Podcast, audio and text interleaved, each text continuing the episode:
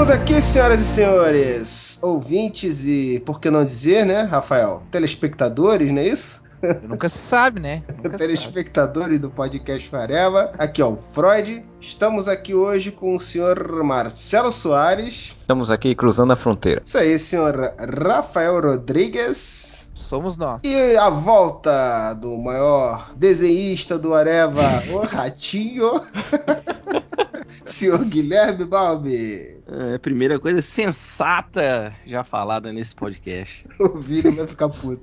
Bom, estamos aqui hoje para falar da HQ A Nova Fronteira do DC, ou DC A Nova Fronteira, né? Fizemos um podcast lá sobre o Reino da Manhã, o pessoal curtiu a beça, ou não, mas pelo menos foi bastante acessado. E agora falamos do futuro, né? Do universo DC. E agora, por que não falar do passado, né? Dessa HQ que aborda uma versão do passado, do início do universo DC. HQ mais do que premiada, né, cara? Ganhou tudo que é prêmio possível. Ganhou o Eisner, ganhou o Shuster, ganhou. que mais, hein? O É, Harvey. Miss Universo. ganhou o Harvey, ganhou o Simpson, ganhou todos eles. HQ lançada lá fora em 2004. Entre 2004 e 2005. Não, não, não, não, não, não, não, não. Entre 2003 e 2004. Isso, foi isso mesmo que É. você disse. É isso que eu tinha dito, exatamente. lançada lá fora entre 2003 e 2004, era uma minissérie em seis edições, né? E feita pelo senhor Darwin Cook, grande desenhista, roteirista. Ficou mais conhecido a partir dessa HQ, né? É, É. eu conheci ele depois disso. É, se Rafael conheceu ele depois disso, né? É um. Você conheceu ele e ele é gente boa? Como é que é? É, eu conheci o trabalho dele. É, bom, tô, tô olhando aqui rapidamente a biografia dele. Se eu não me engano, ele antes ele fez aquela uma minissérie da Catwoman. Foi que saiu aqui no Brasil também. Que também saiu no Brasil. Saiu cara pra cacete, né, Panini? Puta que pariu. Ah, e, Eu não e li ele até hoje. fez um. E ele fez um. Agora tu falou, lembrei, né? Eu tinha visto outra coisa dele antes. Um Elseworld do Batman, que agora eu não consigo lembrar o nome, mas que era bem legal. Pois é, aqui tá É. falando, ó, ele trabalhou no- como storyboard no Batman The Animated Series, na do Superman também. É, ele animou a abertura do Batman Beyond, né? Pô, que legal. É, ele, É. fez- ele partic- participou também daquela revista Solo, né? Que foi uma coletânea de histórias curtas. É, depois ele fez essa revista solo, mas eu acho que isso já foi posterior ao, ao DC Nova Fronteira, se eu não me engano. De acordo com os dados aqui do QG do Areva, não. Não, teus dados estão errados, ó, eu tô olhando a mãe dos burros. A Batman- revista solo foi em 2005. Batman Ego, que é o nome da, daquela. Ah, ah, sempre quis ler essa aí, cara. Sempre quis ler essa daí. É muito legal, cara. É muito legal. Pois é, então, resumindo, ele também participou do. foi diretor da, da animação do Men in Black pra TV por um tempo, né? Trabalhou com X-Force, fez alguma coisa pro- pra- algumas coisas pra Marvel, né? E depois conseguiu encaixar esse projetinho, esse projetinho que é a HQ DC Nova Fronteira. Senhor Marcelo Soares, você como um grande entusiasta da HQ, diga aí pra gente qual é a sinopse básica da criança. Cara, a DC Nova Fronteira, ela faz um apanhado, né? Do, toda a história dos. Na época, acho que era 50 anos, se eu não me engano, né? Da, da DC. Faz todo um apanhado, toda essa história da DC de personagens, de origens. E joga elas todos praticamente dentro de um contexto histórico, né? Dentro de um. Porque a DC surgiu em 1938 com o Superman, né? E depois foram surgindo outros personagens. Então ele co- contextualizou dentro dessa época. Né? O Superman realmente surgiu em 38, no, em DC Nova Fronteira. O Batman em 39 e outros heróis foram surgindo. E aí ele foi contextualizando como, é, como foi o desenvolvimento desses personagens dentro, dentro de um universo, digamos, político, socioeconômico que era alterado de acordo com a existência deles, né? Pegando toda até uma lógica bem pré-crise de- dentro do que era a DC antigamente. Sim, aí ele colocou uma, uma ameaça maior, né? Que foi se, se mostrando durante a HQ, né? Pô, e aí, Uma, uma e aí- ameaça alienígena, né? e aí E aí ele das... procurou, procurou centrar a história principalmente no Lanterna, né? Exato, ele Pra, botou o pra Lanterna mostrar a corrida pelo, pro espaço e toda essa. É, ele colocou o o Al Jordan como o fio condutor da história, né? E eu, essa questão do, da- do vilão, dessa ameaça alienígena, eu achei muito bem sacada, muito inteligente, porque ele não, não usou, tipo, vilões básicos, né? Ele podia ter usado, sei lá, um Dark, Darkseid, ter usado um, um Desperro, ter, ter usado esse monte de vilões conhecidos assim e criou um, contexto diferente, né? Até com, a, com esse, esse contexto político da história, né? representa os comunistas, digamos assim, né? A, a, a, invasão comunista à América e tal. Então, é, foi bem interessante. E a Nova Fronteira, a, além de reforçar essa questão política, a Nova Fronteira fala, vem o título exatamente do discurso do Kennedy, né? Que é o Kennedy falando sobre as novas fronteiras abertas para a América e parará. E ele pegou esse discurso e utiliza dentro da história para contextualizar. É, no final da história, né? Ele bota o discurso, né? Exato. Agora, eu, eu que sou, sou os olhos das pessoas que não leram, né? Porque eu também não li. Você é a orelha. Eu queria saber o que, que essa. É. São os olhos dos nossos telespectadores que ainda não leram. Isso. polêmico, polêmico. Não, mas o que eu quero falar, o conceito de orelha, pô. Ele é a orelha, aquela pessoa que não sabe vai perguntar pra gente responder. Eu Diga, queria saber o que que mudou. É, é, essa revista ela ganhou todos os prêmios, foi, foi, foi muito importante. Mas até agora o plot dela, o script dela, a, vamos dizer assim, a sinopse dela tá muito ainda é simples. O que que ela, o que que, o que, que aconteceu para ela ser tão importante assim? O que acontece é o seguinte, a Nova Fronteira, ela se passa dentro de um de uma brecha que compreende o fim da Era de Ouro e o início da Era de Prata dos quadrinhos. Que na, no mundo real, vamos dizer assim, né? Depois, do, depois da Segunda Guerra, os heróis começaram a perder a popularidade e eh, começaram a deixar de ter suas revistas e tal, não sei o que, não sei o que. Depois entrou a questão da censura por causa dos artigos e do livro do, do, do psiquiatra do Frederick Vertan, que acabou uhum. uh, indo pro, né, pro, pro Congresso e aí eles instituíram o Comics Code, que uh, instituiu uma espécie de censura nos quadrinhos, e daí que basicamente acabou com, com vários personagens, né? Então a Era de Prata dos quadrinhos, que é quando os, os super-heróis, vamos dizer assim, voltaram à ativa, ah, nos quadrinhos for, foi lá por uh, a partir de 56. Então é, um, é um, uma espécie de brecha entre acho que 1948, 1950 até 1956 ali. Vamos supor assim, só Super-Homem, Batman e Mulher Maravilha continuaram sendo publicados. Os outros super-heróis da DC todos tinham sido canceladas as revistas, né? E depois voltaram uh, sendo outros personagens. O que que, o, o que, que a, a Nova Fronteira faz? Ele pega essa ideia que aconteceu no mundo real e coloca dentro do universo DC como se a perseguição comunista que aconteceu naquela época uh, de verdade tivesse feito com que os heróis uh, tivessem que se aposentar e que tivesse sobrado de, de só verdade, o né? De verdade. E tivessem sobrado só o Batman, o Super-Homem e a Mulher Maravilha, porque o Superman e a Mulher Maravilha ficaram trabalhando pro governo, fazendo política externa e por política eu coloco entre aspas, porque na verdade eles iam pra fuder com os países estrangeiros. E o Batman que ficou o cara, o, o cara contra. O cara que não quis se aposentar. E todos os é, outros. Sempre, né? O Batman sempre é o cara que nunca vai se aposentar, né? É, tá e, todos os o...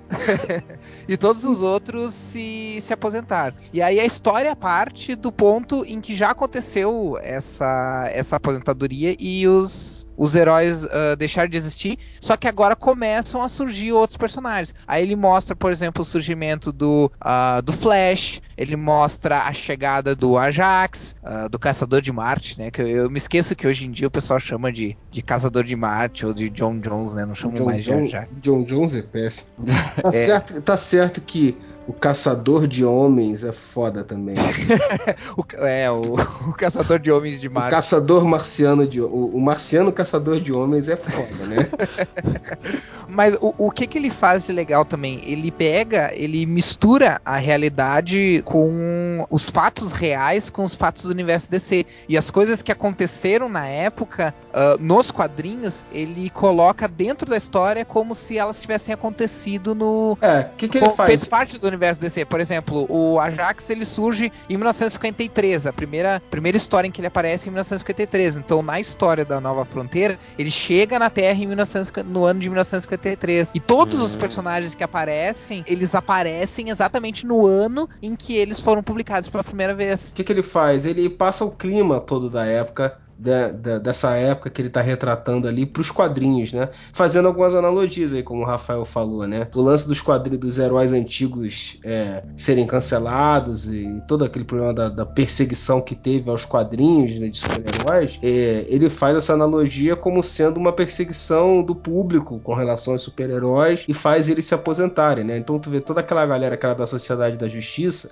pendurando a chuteira ou sendo perseguido, no caso do Homem-Hora, mostra até a morte dele, né? É, como é, abre, É abre, suposta, mostra, né? abre a história É. com, com essa suposta morte dele, né? sendo caçado e levando um tiro de um policial e caindo. É, na verdade, é, uma, é a perseguição comunista, né? É, exato. Tipo, Sim, sim. Os, os heróis são considerados comunistas porque eles usam máscara. Então, tipo assim, se eles não se. des- Uma coisa parecida com o Watchmen, se eles não des- ah, tirarem as máscaras, né, pro público, eles vão ser colocados no mesmo, no mesmo saco que os comunistas e vão ser presos. Pois é. Mas aí o legal disso que acontece, Pra quem não, não se liga nessa, nessa todo esse contexto, Balbi, é, a história é uma história coesa, como se fosse uma origem realmente do universo DC coeso, cara, em que você tem as personalidades dos principais personagens bem desenvolvidos, numa história que consegue agrupar todos eles e, cara, por mais que a gente fale, ah, foi uma trama que desenvolveu um vilão e tal, e claro que teve um- um- uma união no final pra enfrentá-lo, mas não, não ficou com aquela cara típica de, ah, chegou o vilão fodão e todo mundo tem que se juntar pra enfiar a porrada nele, entendeu? Foi uma história muito bem montada, entendeu? E pra quem se liga no contexto da época, das referências, ela ganha um plus, né? Se a gente bem dizer assim, de uma forma bem diferente, mas é como o reino do amanhã. Se você não, se você não tá a par dos, do que tá por trás da HQ, você consegue curtir a história da mesma forma e quem tá por dentro do- dos detalhes vai curtir ainda mais. tá?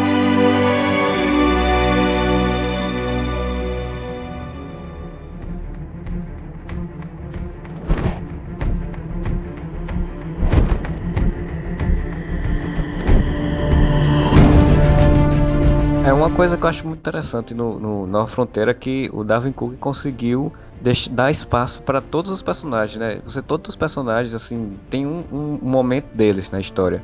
É, acho muito legal, por exemplo, o Desafiadores do Desconhecido, né? Que é pouco conhecido, na verdade. E na história eles aparecem mostrando eles como o, aqueles seres que viraram os heróis, digamos assim, de- durante a- os anos 50, quando não tinha mais heróis. Eles eram os, os homens é, com, su- é, com super capacidades, inteligência, força e tal, que conseguiam desbravar o mundo desconhecido. Então ele criou uma história para isso, criou uma história pro Sargento, é, Sargento Rock, né, que se eu não me engano, que aparece também. É logo no início. É, os perdedores, é. O, o legal da história, pra quem uh, conhece bastante o universo DC, conhece o contexto histórico, é que eles pega praticamente todos os personagens que foram publicados, se não pela DC, que foram publicados por editores que depois foram compradas pela DC. Mesmo personagens que não eram super-heróis. Então a gente vê vários uh, uh, personagens assim coadjuvantes que, como o Marcelo disse, tiveram seus momentos e tal, mas uh, que não eram super-heróis, como Slam Bradley, King Faraday, todos eles tinham revistas só que eram caras de histórias policiais, histórias de, de, de espionagem, mas que eram publicadas por editoras na, na mesma época, uh, por editoras que foram compradas pela DC ou pela própria DC. Então isso, isso é uma coisa legal, é pegar todos esses personagens que naquela época, nos quadrinhos, eles não se conheciam, eles não interagiam, e na história do Nova Fronteira, é como se ah, cada um vive na sua cidade, mas todos eles compartilham e fazem parte do mesmo universo, e depois eles acabam se in- interagindo entre si. E ah, é uma coisa meio complicada de explicar, assim, ah, para quem não leu, mas é uma coisa assim: a história de todos os personagens está conectada. Tipo, é como se fosse realmente uma história só. E, e isso, isso é que é uma coisa realmente impressionante. É um trabalho de pesquisa e um trabalho de roteiro, ah, assim, braçal. Braçal no sentido assim, cara, é, é um, um puta trabalho de pesquisa, sabe? Que tem coisas assim que, claro, ele com certeza conhece mais do que eu de, de quadrinhos, não só por ele ser quadrinista, mas pelo fato dele ser bem mais velho que eu e ele ter crescido na Era de Prata, né? Mas assim, E- tem coisas que eu me orgulho de conhecer do universo DC e quando eu olhei ali, eu disse, cara, meu Deus do céu, nem fazia ideia que isso fazia parte. Sabe? Tipo, por exemplo, uma coisa que eu não sabia, que o, o Rick Flag, que é o que eu conheci com o Esquadrão Suicida dos anos 90, como líder do Esquadrão Suicida dos anos 90, ele na verdade é filho do Rick Flag uh, do Esquadrão Suicida dos anos 50. E eu não sabia que existia um Esquadrão Suicida nos anos 50. E esse Esquadrão Suicida é mostrado, dos anos 50, é mostrado na história. E, inclusive é mostrado depois no final da história, um, um, um, numa pequena numa pequena ponta, assim, o Rick Flag Jr., que seria esse Rick Flag que eu conheci. Então, esse, esses pequenos detalhes, assim, é que fazem uma puta de uma diferença na história. As origens dos personagens, elas são elas são como as origens, origi é, tipo assim, do começo mesmo, como, como o personagem foi, foi criado, ou eles criaram a partir de um contexto deste dessa era nova? É, na verdade é o seguinte, ele não se apega a ficar mostrando as origens dos heróis, tá? A não uhum. ser no uhum. caso do, do Hal Jordan, que é o fio condutor da trama, é, assim, ele parte do pressuposto que, cara, são ícones, e o pessoal que tá comprando essa revista ou já, já conhece pelo menos a premissa básica do personagem personagem. Ele não se aprofunda nas origens de cada herói. Ele contextualiza o aparecimento deles nessa época, entendeu? Ou a uhum. função que eles, que eles faziam nessa época. Só é. a origem do Hal Jordan realmente que é mostrada, ele ganhando o anel e tal. E é a origem do Hal Jordan mesmo, como a gente conhece. É, na verdade o que acontece é o seguinte: ele discordando com o Freud um pouquinho. Na verdade, ele mostra a origem de três personagens. Ele mostra a origem do Flash, do, do Caçador Marciano e do, e do Hal Jordan. Mas é que o que acontece? Tem uma paulada de personagem no, no, na história, mas a gente pode colocar como cinco, dos heróis, como cinco personagens principais. Que é o Superman, o Batman, Mulher Maravilha, Hal Jordan, o, o Era Verde Hal Jordan, o Barry Allen que é o Flash, e o Caçador de Marte. Esses três últimos representando o novo e os três primeiros, Batman, Superman e Mulher Maravilha, representando o velho. Então o Batman, Superman e a Mulher Maravilha, eles são contextualizados como que já estão lá, porque eles apareceram pela primeira vez nos anos final dos anos 30 e início dos anos 40. Então eles já estão ali, as pessoas já conhecem, já sabem que eles existem, a origem deles não é explicada. Agora esses outros três que representam, vamos dizer, o novo universo DC, que é o, o alvorecer da Era de Prata, esses três sim é mostrado a origem origem. Mas o único que realmente é mostrado assim bem detalhado é o Hal Jordan, que daí a porque ele foi o último, na verdade. A origem dele é de 1959. Então só aparece ele se transformando no Lanterna Verde lá no final da saga, que ele tem uma, uma importância, vamos dizer assim, no, no, no final da história. Mas ele mesmo, como personagem Hal Jordan, aparece desde criança lá no começo do, do lá no começo da história, porque como acho que foi o Marcelo falou, não, acho que foi o Freud falou, ele é o fio condutor de toda de toda a trama. É, a origem do Flash não é mostrada não. É, é mostrado ele sofrendo um acidente, sim. Cadê, cara? Eu não tô achando, não. Eu me lembro Tem um primeira... bem rápido que mostra. Ah, tá. Porque eu me lembro a primeira Ih, aparição. Primeira aparição dele que eu lembrar já era ali e salvar a. enfrentar o, o Senhor Frio, né? Que é fantástica essa cena. Não, tem, o... tem, uma, tem uma sequência que mostra coisas, inclusive intercala com com eventos históricos, acho que com o lançamento do, do foguete, uma coisa assim, e mostra a notícia dele ter sofrido um acidente, algo do tipo. Cara, é um. Olha só que. É porque um quadro, é, é um quadro só, cara. Tá, mas, a ori...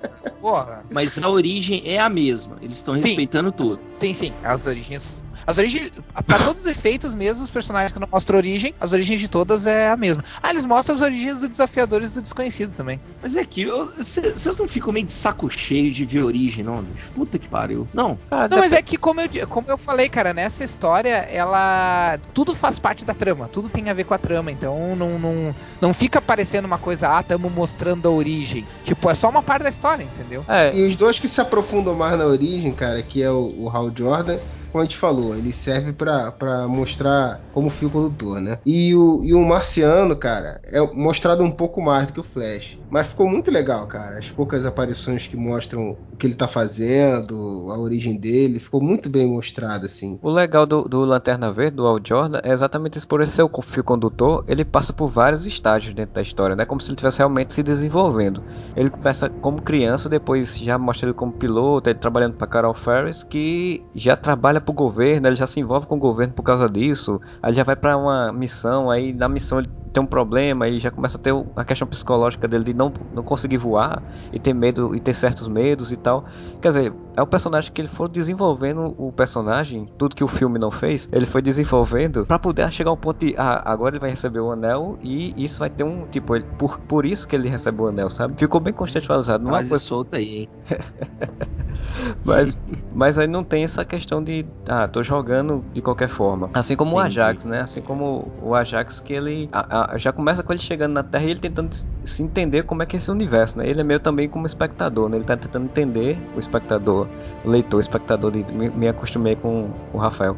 Ele é meio com, com ele é meio como leitor, né? Ele tentando entender como é que aquele mundo funciona. Então fica bem, bem contextualizado, fica muito legal nesse sentido. É, o que o Darwin Cook tenta fazer é fazer a história fazer sentido com todos esses personagens. E isso, isso é realmente uma coisa bem interessante. Dentro da proposta dele, é explicar assim, por que, que os super-heróis deixaram de existir, por que, que eles deixaram de proteger a humanidade e tal, enfim. E por que que surgiram outros heróis, por que que... Uh, basicamente, ele culmina com uma, uma, um ensaio de, de como seria o surgimento da Liga da Justiça. No caso, a, a versão da Era de Prata. É, eu, eu cansado de ver isso, porque, porque na DC tudo gira em cima do Super-Homem, Mulher Maravilha e Batman. Super-Homem, Mulher Maravilha e Batman. Mesmo o cara tentando fazer uma coisa diferente, ainda, ainda, ainda assim, é, ela é diferente, mas eu não, ainda não, não teve aquele, sei lá, pra, pra mim, sabe? Você viu o que, que a DC é, é hoje e tal, eu ainda, ainda tô tentando me convencer a comprar. Mas e aí? E aí? Ah, mas compre então a Nova Fronteira, cara, que vale a, vale a pena. Mas assim, o Batman, o Superman e a Mulher Maravilha não são os personagens, uh, apesar deles serem, estarem entre os principais, eles não são os mais importantes, eles não são o foco, assim, vamos dizer assim. É, na verdade, vamos falar a verdade, né? Que é o personagem mais importante da, da história é a própria história, né? Porque, assim, se você pegar a revista, por mais que tenha a participação do, do Hal Jordan, é, você não tem uma história só do Hal Jordan ali, né? Ele intercala uhum. muitos momentos, ele intercala muitas aparições de heróis em, em prol de uma trama maior, né? Então não fica uma coisa focada só em um, não fica uma coisa centrada num personagem só. É, e o que o, o, que o Freud falou antes ali é, é interessante, bem, bem no começo, é interessante porque uh, os personagens eles são bem contextualizados. Eles, eles. É uma coisa que eu, que eu, que eu comento também sobre o Reino da Manhã, que é uma coisa que é difícil fazer na, na, nas séries mensais, que é conseguir. Fazer na DC, né? É, não, acho que na DC não, cara, porque na verdade, assim, a DC tem um monte de, de obras excelentes. Se tu for parar pra analisar, a maioria das obras que ganham o Eisner são consideradas melhor do mundo são da DC. City, a diferença. City 20. Cara, eu, eu posso te citar as principais: o Watchmen, a Piada Mortal, a, a própria DC Nova Fronteira, não, mas o, o Watchmen já não é do universo.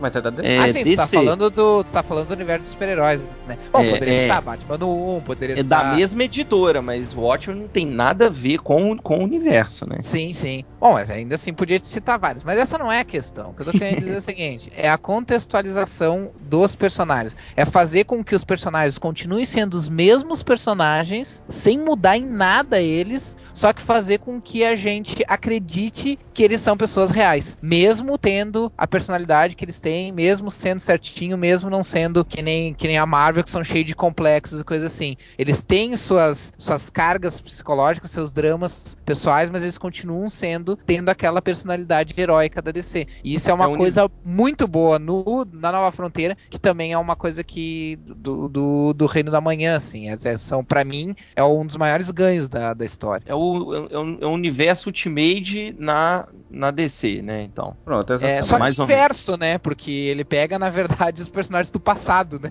É, mas Não, é, é, mas assim, é mais plausível, é mais pé no chão, é mais contextualizado. Não, é, não é, é, cara. Não é. é. Não é no sentido do Ultimate que tenta colocar, vamos dizer assim, é, realismo, realismo. Ele traz a, o, a realidade da época, mas os heróis são os mesmos, os mesmos poderes fantásticos, mesmo alguma mudança entendi de personagem. Entendeu? É, entendi, exemplo, entendi. O Hal Jordan ainda é o cara que ganha o anel do Abensur e vai entrar com uma tropa de guardiões da galáxia. Entendeu? Uhum. O Flash ainda é o cara que tomou um raio e caiu produtos químicos e ganhou super velocidade. Nada disso é alterado em, e, e nem a personalidade deles é tão alterada, né? Eu acho até que na verdade, a Mulher Maravilha foi a que foi melhor. É, mas assim, não é bem alterada. Ele, ele deu uma motivação. Na verdade, uma, ele pegou. uma posição para ela, né? Parecida com o que ela tinha de início. É, exatamente. Que deveria ter de início, que com o tempo foi abandonada, né? É, ele não, ele não descaracteriza ninguém, cara. Ele consegue fazer isso funcionar dentro do contexto da época. É exatamente o que eu comentei. Ele consegue fazer os personagens serem os mesmos personagens de sempre, mas consegue fazer a gente acreditar no, nele sendo assim. E não sem precisar distorcer o personagem, sem precisar fazer o personagem uh, ter uma outra personalidade. Cara, uma, assim, Nova Fronteira, eu, quando eu li a primeira vez, né, que saiu aqui no Brasil em, em dois encadernados pela Panini, que quer dizer, eu comprei em dois encadernados, é, eu li ela, eu me senti a, a, mesma sensação que eu tinha assistindo uma série de TV, sabe? Porque ela era muito assim nesse, nesse, nesse sentido. Tá, por exemplo, eu vou fazer uma comparação bem esdrúxula, mas eu me senti como se estivesse assistindo uma Heroes, por exemplo. Porque Heroes, você tinha vários personagens com poderes, cada um na sua, na sua história, digamos assim, dentro do universo interligado e que as histórias iam se interligando aos poucos. Pode ter tido merda, pode ter sido ruim depois, mas era mais ou menos a mesma lógica. E isso eu achei fantástico, assim. Eu consegui gostar mais da história, ainda mais por, por conta disso. Porque ao mesmo tempo, por exemplo, que você tinha um Batman que no início da história ele tá todo carrancudo, que é aquele Batman dos anos 30 mesmo, com revólver e tudo e tal, com o uniforme todo escuro. E aí durante a história ele vai mudando, passa até até o, o, o aparecer o Robin, ele tá com uma roupa um pouco mais, mais digamos, camarada, mais voltado para aquele Batman do seriado, por exemplo, da, dos anos 60. Ao mesmo tempo que ele tá passando por essa mudança, você vê a mudança dos outros personagens. E isso não é uma coisa abrupta, nem uma coisa que tipo, ah, vai acontecer acontecer um evento que vai mudar tudo isso. Não, você percebe que é o, o tempo que foi passando, os personagens foram mudando, né? Como a série de televisão, por exemplo, eu faço esse paralelo por isso, porque você percebe que os personagens vão mudando, uma boa série, claro, vão mudando à medida que vai passando os episódios, vai passando as temporadas. É, e eles inserem detalhes na história que tu entende, por exemplo, eles não, eles não te jogam na cara, mas se tu lê a história com atenção, tu entende por que, que o Batman deixou de usar aquela roupa mais ameaçadora e passou a usar uma roupa mais, uh, né, não tão ameaçadora. Mas eles, eles botam bem mesmo, cara. Tem uma cena emblemática que. Ele fala, né? Com, com Superman, se não me engano. É, ele tem uma cena não, emblemática. Ele, expli que... ele explica, mas o que eu quero dizer é que, tipo assim, é só uma cena bem rápida, assim, aquela da, da criança e deu, né? Depois não, depois ele, depois ele contextualiza isso pro próprio Superman, cara. Por que, que ele mudou. É, ele explica, né? Uh, quando, eles, quando eles conversam. Mas tu falou em série, Marcelo, tu sabe uma série que me lembra a Nova Fronteira? Taken. Pra Sim, mim, ela lembra também. muito Taken, cara. Porque, justamente por causa disso. Porque são personagens diferentes que acabam interagindo. Uh, dentro de um contexto histórico totalmente fantástico, só que tu consegue acreditar. Tipo assim, a história, a história é, é, é tão bem escrita uh, que tu consegue acreditar que aquilo poderia acontecer de verdade, sabe? Só cara, só grandes storytellers, assim, que conseguem fazer esse tipo de coisa, assim. Sim, então, então vamos, vamos passar para um, um outro momento agora. Queria que cada um do, dos que conhecem, né? Que o Bob é o nosso especialista do público hoje. citasse, citasse algum momento foda assim da HQ, algum momento que chamou atenção, cara. Cara, eu vou colocar aqui uma cena assim. Tem milhões de cenas interessantes na história. Inclusive o final, a cena quando, do retorno do Superman, mais ou menos, né? É muito boa. É, mas assim, a cena que eu achei foda, que eu fiquei de, porra, isso tinha que ter num filme, tinha que ter numa animação que fosse. É a cena primeira cena do Flash, assim, cara. Quando ele tá lá assistindo, tá vendo na televisão que o Dr. Frio tá atacando é, Corte C e é que a mulher dele também tá lá, né? A namorada, sei lá, não lembro se era mulher na época. E aí ele coloca o uniforme, vai lá e, tipo, mostra mesmo como a capacidade do Flash, né? O que, que ele é capaz de fazer em, com a super velocidade dele, enfrentando um, o seu Frio, que é um personagem, digamos, que teoricamente também pode ser muito mal, mal trabalhado. E na, naquele momento da série ele foi muito bem trabalhado também os poderes dele. E eu achei aquela cena fantástica, assim, achei linda o desenvolvimento dela, assim, graficamente falando também. É, foi a primeira cena, assim, de ação super-heróica que teve na HQ, foi essa, né? Assim, uhum. uma sequência de eventos mesmo. É, antes teve até uma cena do que envolve o Batman e envolve o, o Ajax, né? Mas não é bem aquela ação super-heróica, né? É. A primeira foi a do Flash mesmo, e é muito bem bolada mesmo. Bom, eu, eu vou citar uma frase muito foda que tem do, do Batman, cara, quando ele, ele conhece o, o Ajax, né? Numa, nessa mesma. Essa cena que eu citei, que acontece antes, da, antes dessa que o Marcelo falou. E aí depois ele. O Batman sabe como é que é, né? Ele sabe tudo, ele descobre tudo, né? E aí ele vai lá visitar o, o civil, né? A versão civil do, do, Marciano, que é o detetive. E aí, John Jones, né? E aí ele fala, tem uma fala que é muito foda, cara que ele fala: Eu andei de olho em tudo a seu respeito, Sr. Jones. E aí ele fala: Não se iluda, foi preciso uma lasca de um meteoro de 70 mil dólares para deter o de Metrópolis, né? Citando um alienígena, né? Para você basta apenas um centavo para comprar uma caixa de fósforo. Eu achei foda, sabe? Fazendo Sim. referência ó, à vulnerabilidade ao fogo, né? do É, e Ajax, agora né? a questão, como é que o filho da puta sabe que o Ajax tem pro- problema com fogo, cara? Pô, ele já encontrou o cara, justamente ele ficou paralisado pelo fogo, cara, na primeira cena, tu não lembra disso? Isso foi Sim, antes? e ele Essa- fala. essa conversa foi, não antes. não?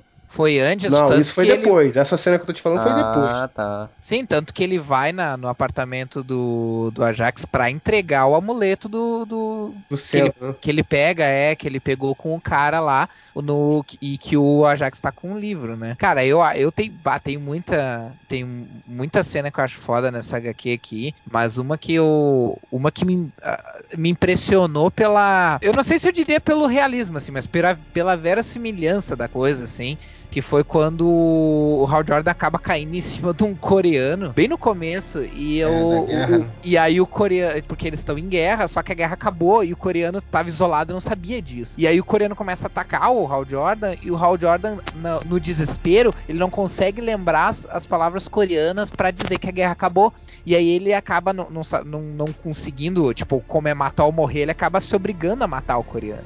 E no que ele mata o coreano, o, o helicóptero chega, daí inclusive tem a Lois Lane e o Jimmy Olsen no helicóptero, e aí quando eles resgatam ele, ele começa a falar só coreano, e daí perguntam o que, que ele tá falando. Daí ele fala, ah, acabou, a gente não vai mais guerrear. Tipo, depois que ele matou o cara, passou o desespero, ele lembrou das palavras. E, cara, é- é- essa sequência de cenas é realmente muito foda. Sim, isso tem um impacto nele, né? Na personalidade dele. É, isso morte, define toda a história, né? Toda a Uhum. história dele durante o durante a HQ, assim. É muito bem, muito maneiro mesmo. E você, Babo, qual a sua cena favorita? Sacanagem. Bom, vamos falar um pouquinho da, da arte, né? Do Darwin Cook, que é uma coisa que eu acho muito legal. Que a princípio ela tem uma aparência meio cartunesca, né? Mas, cara, é, é muito bem, é muito bem bolada, né, cara? É Ele tem um estilo muito legal de, É, de Tem estilo meio arte. retrô, né? É, tem um estilo meio retrô e não, e não, não fica um troço infantil, né? Fica Perfeito. agradável de ler e, e é- remete àquela época mesmo, a uma coisa antiga e Perfeito, amigável, perfeito. né? Vamos dizer assim, mas é, tem muitas cenas legais, né, cara? Muito, muita composição. Ele trabalha com, com uns padrões aqui. Quando ele vai falar. Quando vai mostrar cenas específicas, ele muda a, a composição, do- fica muito legal. Eu achei que parece muito com até com Bruce Timm. Lembra muito ele, né? Sim, sim. Lembra um pouco mesmo o estilo do Bruce Timm, sim. É mais simples, é cartunesco. Não inclusive infantil, ele não, traba- mas. Inclusive, ele trabalhou, né, com os, nos storyboards da Batman Animated Series. O Ah, Darryl. com certeza ele sofreu algum tipo de influência, isso aí é negável. Mas eu acho bem simples e funcional, limpa e, e funciona, né? A narrativa é bem fluida, pelo que eu tô vendo aqui. Bem É. clássica, né? É, a arte é bem Sim, perfeita, bem perfeita pra, pra história em si, né? Que a história tem esse ar aventureiro, infantil, digamos até assim, entre aspas, né? E uma Uhum. história mais puxada pra uma coisa é, saudosista e realmente funciona. Tanto até que depois ele foi chamado pra fazer o... É, foi chamado, né? Foi, conseguiu fazer o Spirit, né? Pegaram ele É. pra fazer o Spirit também por causa disso daí, do, do, do trabalho que ele tinha feito ali com o Nova Fronteira. Sim, mas se você pegar aquelas cenas, por exemplo, com. O que eu acho legal da arte dele, que eu tô falando que não é, não, não é infantil, se você pegar, por exemplo, a primeira aparição do, do Marciano. Cara, é, é uma página muito maneira, assim. e que apesar do traço não ser um traço grotesco, mas ele consegue passar toda a estranheza daquele alienígena, né? Aquela forma estranha dele. Na cena também que, que os- o- essa primeira cena de ação que tem, que eu falei que é antes da do Flash, que é o do Batman, né? Ele tá enfrentando um culto, né? De que vão sacrificar um, um moleque. É. E, e não fica um troço, né? Água com açúcar, apesar da arte, né? Você sente todo o impacto, né? Do perigo que o, que o moleque tava correndo, do, do- do que os caras estão enfrentando, tipo, entre aspas, assim, os satanistas, não é isso, mas mas não, não fica uma coisa infantilizada, né? Apesar do traço ser um estilo entre aspas mais simples, né?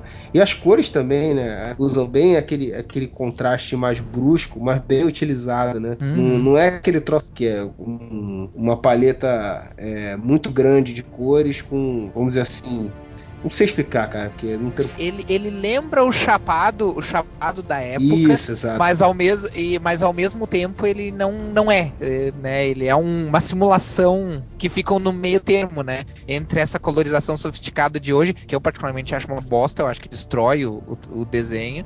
Na maioria das vezes, a não ser quando o desenho está ruim, claro. Aí aquele é antigo, né? Então ele fica num, num meio termo, assim. E o desenho é bem nostálgico, né, cara? Acho que essa é bem a palavra, assim. Então. Isso, é.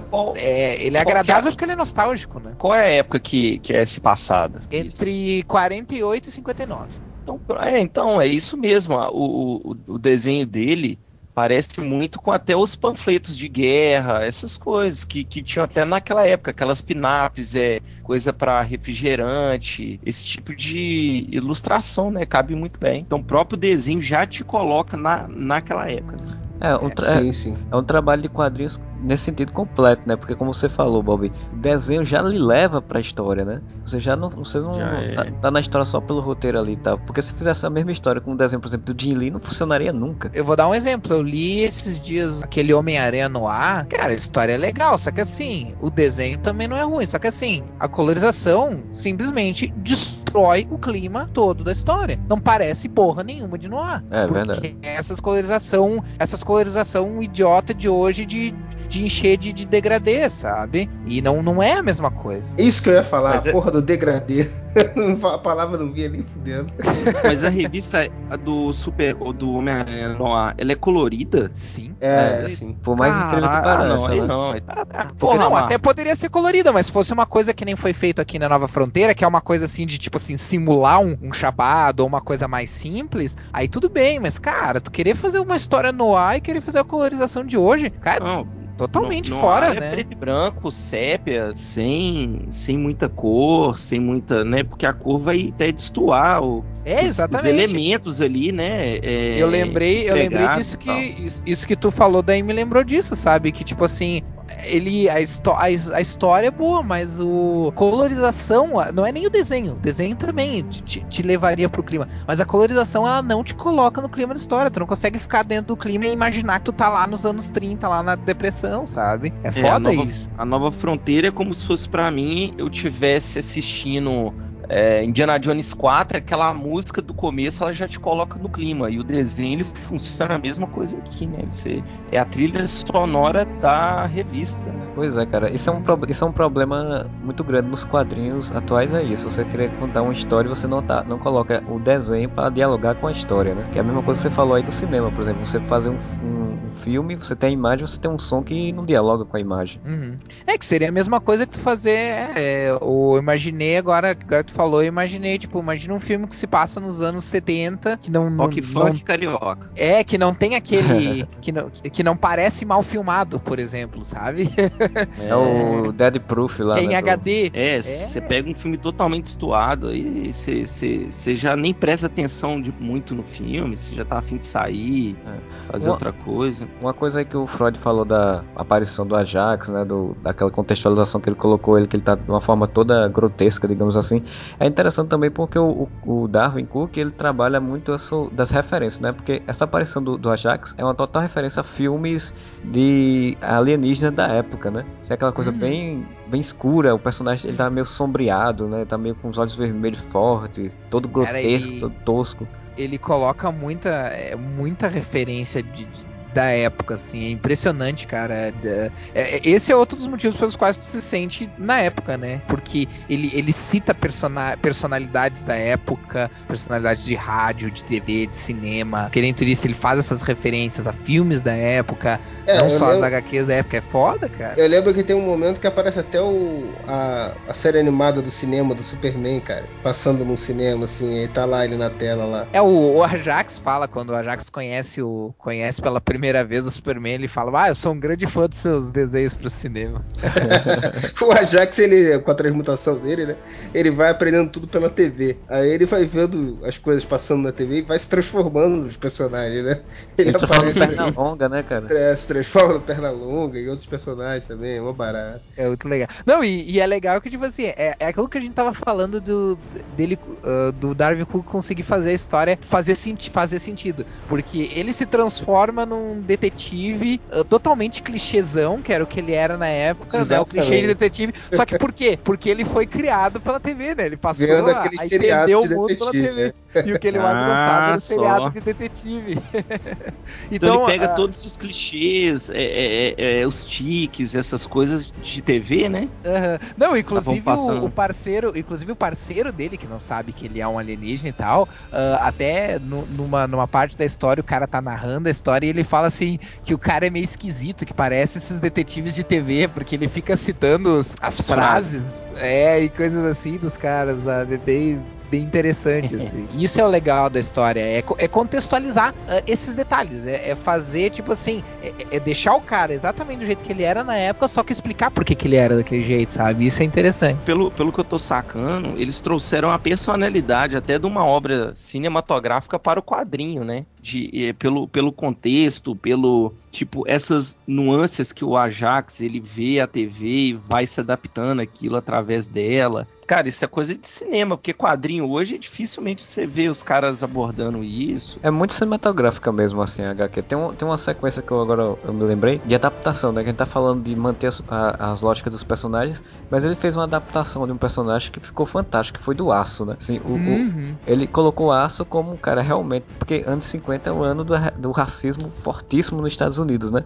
Então tinha Ku Klux Klan, tinha muito forte. E, e o Aço é um personagem que a família dele, se eu não me engano, ou foram amigos ou alguma coisa, são queimados e mortos pela Ku Klux Klan. E ele vira um, um- um- um vingador, digamos assim. Coloca uma máscara, coloca- pega um martelo, que ele era ferreiro, e vai matar as pessoas e tal. E ele fez isso toda uma contextualização como se fosse de um documentário, né? As imagens são como se fosse um documentário, assim, meio, meio puxado por cinza, por um negócio assim. Achei muito, muito legal essa, essa, essa parte É, da história. e, e isso é uma coisa que ele faz totalmente à parte, né? Foi, na minha impressão, foi que era uma página que ele não podia deixar de colocar na- dentro do, da época, né? Que ele- Uhum. e aí ele aproveitou um personagem que é bem posterior, né? E criou essa historinha, vamos dizer assim, paralela ali, que assim, não se encaixa tanto na trama principal, mas ele mostra esses flashes disso acontecendo, porque certamente julgou que isso era uma, uma situação da época que não podia passar Sim. batido. É, mas, ah, mas aí é que tá. É, tipo assim, ele não se encaixa tanto na história, mas ele, ele tem importância, sabe? Por exemplo, assim, ó, por causa do, do que acontece com ele, é que o Ajax decide ir embora, ter volta pra Marte, e que daí ele vai lá pra base onde tem, sabe? Então, Uhum. tipo assim, é, tu- tudo, tudo acaba se encaixando, assim. Isso é uma coisa que eu acho, que eu acho bem legal. Mas o, o Darwin Cook, é legal que ele pegou várias coisas, assim, que eram posteriores e deu um jeito de encaixar naquela época. Por exemplo, a história do, do Capitão Atom, por exemplo. O Capitão Atom é um personagem bem posterior, mas a história dele, ele é um capitão, né, ah, do exército que desapareceu numa experiência lá atômica nos anos 50 e reapareceu na, na época em que ele foi criado com superpoderes. Então o que acontece? Na história, no final da história, mostra ele sendo ah, esse capitão desaparecendo lá e tipo se sacrificando ah, numa explosão atômica e dando a entender que ele provavelmente vai voltar no futuro como Capitão Atom, sabe? São pequenos detalhes que, tipo, só quem, quem conhece bastante da DC pra, pra entender. Mas são pequeninha, pequenas coisas assim que não, ah, não prejudicam a- a- o entendimento da história se o cara não, não conhece, mas que engrandecem um monte se o cara sabe do que se trata. Pois é. né? Coitado do Bob, ele fica, é, não, não li, né? Agora Não, mas é, é legal, cara. ma- Mas é legal isso que a gente não teve no, no Reino da Manhã. É legal isso de, tipo, ter um cara que diz, tá, mas e, e assim? Porque assim, pá, porque pra mim tá parecendo uma merda. E aí? Tipo, que que isso. Por que que vocês vão me dizer pra me fazer comprar essa história, sabe? Eu acho que isso é bem válido. assim. Uma coisa que eu acho foda do, do, do Nova Fronteira, assim, como a gente colocou, né? Eu já coloquei no, no podcast Reino da Manhã, que Reino da Manhã pra mim é o futuro definitivo da, da DC. Nova Fronteira é o passado, o presente definitivo da, da DC, porque eu não, são, duas, são duas histórias que pra mim não tem como DC fazer uma coisa melhor do que elas duas, porque ela contextualiza, o Darwin contextualiza tão bem as origens, o surgimento dos heróis, as, re- as relações entre eles, é, como o mundo vê eles, é, é, como eles se uniram e tal, de uma forma que, não, pra mim, ali, tipo, ali. Quando terminou, eh, eu terminei Nova Fronteira, eu digo, pronto, aqui é o universo DC pra mim. Não existe o universo DC cronológico atual. É, vamos falar a verdade, né? A DC tinha que ter pego essa HQ e ter falado: olha só, estamos fazendo um reboot e essa daqui agora é a origem do universo dele. tá bom?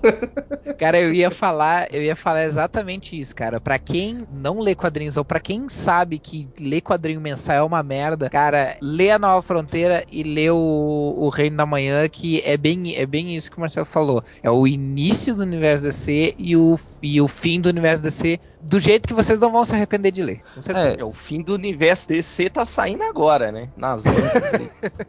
Liga é. da Justiça. Cara, mas assim, é porque essa é muito foda você fazer uma história dessa e, você contextualizar tão bem e depois a coisa não ir para frente, né? Até o, o, Rafael citou que teve uma outra edição que lançaram que foi exatamente essa luta entre o Superman e o Batman, que é citado em Nova Fronteira e depois lançaram uma edição especial, alguma coisa assim do tipo, explicando, mostrando como foi essa luta, que é uma luta também fodástica a história, mostra como foi começou a relação de amizade entre os dois e, e você depois você não tem mais, você vai, vai para cronologia normal e a cronologia normal não é tão boa, não é tão interessante, não tem tantas histórias, não é bem co tão coesa, não é tão desenvolvida, né? Chega a dar uma tristeza para quem é para quem é fã da revista. Sem contar que as duas histórias, Reino do Amanhã e Nova Fronteira, elas, elas trazem muito bem o conceito de, de super-herói, né? O conceito de heroísmo, de altruísmo, de bondade, né? Que, que nos quadrinhos, principalmente nos, anos 90 e anos 2000, meio que se perdeu também, né? Assim, hoje em dia até o Bob falou aí do que hoje em dia com reboot, com relaunch, sei lá o que for, tá meio estranho porque, por exemplo, você vê a Liga da Justiça, o Superman na Liga da Justiça é um cara bad boy, quer matar todo mundo, bater em todo mundo à primeira vista. Quer dizer, é um conceito, são dois um conceito que se diluiu muito, né? E as duas revistas trazem isso. É, uma, uma coisa, uma outra cena que eu queria citar aqui, que eu falei da, da Mulher Maravilha, né? Que ela foi mostrada resgatando, assim, os conceitos dela, né? Do feminismo, a importância dela como heroína, né? Como uma representante feminina do, dos heróis, que foi a cena que, a primeira, acho que a primeira cena que ela aparece, né? Quando ela tá num acampamento lá na, na Indochina lá e, e, o Superman tá procurando ela, que ela tá sumida faz um tempão e ela derrotou todos os guerreiros do acampamento e libertou as mulheres que eram prisioneiras do acampamento, né? E aí ela não fez nada com os caras, ela desarmou os caras e colocou a arma ao alcance das mulheres que eram maltratadas e violentadas pelos caras, né? Não precisa dizer o que, que as mulheres fizeram, né? Detonaram é, os filha da puta todo, é, né? É, dá a entender, é, dá a entender que elas pegaram as armas e mataram todo mundo, né? E depois foram beber tomar chopps. É, é isso que eu ia perguntar. Imagina se chega lá, Mulher Maravilha, porra, me, me, me dessas armas aí, livra as mulheres e tal. Aí quando ela vai saber, as mulheres, tipo, as mulheres são filha da puta mesmo, sabe? Tem o diabo no corpo. Escrotizaram lá pra caralho essas meninas da Indochina aí. E oh, as mulheres é, são. Mas o legal ah. é que ela não, ela não acha, tipo assim, é, ela deixa as mulheres seguir o, o rumo, entendeu? Tipo assim, porque esse é um momento interessante da história que a gente só vai começar a entender melhor mais pra frente, que é o momento em que a gente, que a Mulher Maravilha percebe que o mundo não é preto e branco como ela pensava, sabe? E que ela meio que pode estar tá sendo manipulada pelo governo, porque depois que eles voltam, ela e o Superman voltam do, da, da Indochina, ela, eles recebem medalha e tal, e aí ela vai tentar falar uma coisa do tipo assim, ó, uh, tipo assim, a gente tem que ver, vocês não sabem a situação das mulheres fora dos Estados Unidos, como elas passam tal, e quando ela começa a fazer esse discurso, presidente, ah, não, tá, tá, tá, beleza, já falou demais, beleza, qualquer coisa, vai lá tomar comer teu chocolatinho, sabe? E que daí que ela começa a perceber a, a, o que ela tá em, a política envolvida no que ela tá fazendo, assim. Então é, é um contexto bem interessante. Bem reflexo da época mesmo, né? Mas eu, mas, mas eu tava falando assim, se essas mulheres da Indochina estivessem erradas mesmo, eu queria saber se mostra isso lá, porque o pessoal hoje, o leitor hoje, pelo menos eu, eu, eu não engulo qualquer desculpa não, velho. Isso para mim é muito chato, sabe? Isso aconteceu na época de 90, aquele romantismo bem e mal e tal. Agora, hoje a parada não é bem assim, não, cara. Assim, você chega assim, ah, eu vou libertar as mulheres lá na Indochina porque elas são oprimidas, elas são não sei o que, elas estão passando um aperto lá. Aí chega lá, velho, ela descobre que as mulheres são assaltantes, elas matavam os caras mesmo e tal. E aí? É isso aí que eu não sei se é, rola na revista. Na né? verdade, né? não, que na verdade mostra mostra lá é que aparentemente elas estavam em condições Sim. desumanas, né? Sendo Uhum. maltratadas pelos caras, sendo aprisionadas em jaulas lá de madeira, não sei o que lá. É porque era uma E guerra, Fala né? por quê? É, e, e aí ela liberta elas e É deixa porque- a decisão da liberdade delas, né? É E ele ainda chega a falar isso, né? Liberdade, como o povo americano, né? A liberdade americana, né? É, É a- ela, opção das ela mulheres fala fazer isso. o que elas quiserem, né? É porque, assim, a, a situação era uma guerra, né? Os caras estavam em, em guerra, em guerra civil, se não me engano, alguma coisa do tipo, e essas mulheres eram presas para serem exploradas sexualmente, fisicamente, e, e trabalho e tal.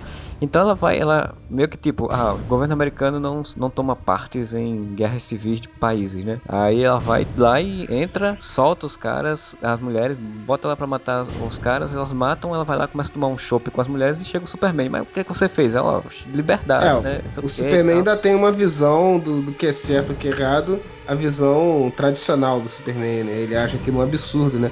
É aí que eu falo da contextualização, né? Ela é uma amazona, né? Ela tem uma visão totalmente diferente do, disso que as pessoas tentam passar, ou deveria ter, né? De que ela é uma versão feminina do super-homem, né? E é isso que a história consegue mostrar. É, mas é, o, o país dela não vai sofrer é, barreira política por causa da merda que ela fez lá na Indochina, né? Pois é, mas é. Mas, Não, mas exato. é, é que na verdade, assim, ó, na verdade eles meio que atuam em, ah, em segredo, assim. Tipo, ah, não exatamente em segredo, mas é, é uma coisa do tipo assim: ela tinha que ir lá libertar os ca as mulheres, sorrir pra, pra, pra alguma foto e deu. Tipo, ela não tinha que questionar, entendeu? Ela não tem que achar certo ou errado. É o que o governo diz pra ela fazer, pra ela, pro Superman fazer, ela tinha que fazer. E a questão é que justamente ela foi lá, viu a- as condições que as mulheres estavam, e a- o que ela fez foi: bom, eu vou libertar e vou deixar as mulheres fazer o que elas quiserem. E- só que esse é o tipo de coisa que não pode aparecer no jornal. E aí. É, mas ela, o- não, ela não tirou uma foto lá e sendo que a, a tanga dela é estrela e o peito dela tem uma águia. Eles vão, eles, eles vão Sim. encher o saco dos Estados Unidos, velho. Sim, sim, exa- exatamente. Exatamente essa questão. Só que ela não tava se importando com isso, entendeu? É aquela questão que eu comentei no momento em que ela começa a perceber que tudo é uma que tudo ali que ela tava fazendo era uma questão de politicagem e não uma questão de ajudar as pessoas. Que é uma coisa que o Superman não percebe ali naquele momento, tanto que ele dá um- uma mijada nela e ela ainda fica puta e dá uma outra mijada nela, dizendo assim: Ó, eu ofereci para essas nojeira. mulheres uma chance de uma chance delas se vingarem, bem ao estilo americano. E aí ele fica quieto e vai embora com o rabo entre as É, pernas. não, é, tem a fra- o diálogo É, final é foda, né? Eu- o super-homem veio todo escoteirão, né? Eu vou ter que informar que você fez isso ao subsecretário, isso é uma violação do nosso protocolo. Ela vira pra ele, ó, regras são regras. Nós não podemos nos envolver a menos que se trate de algum ato imundo de sabotagem sancionado pelo governo. Olha ao redor, não há regras aqui, só insanidade e sofrimento. Quero que você volte e diga isso ao seu subsecretário. Você sabe o caminho, ela- você sabe onde é a porta.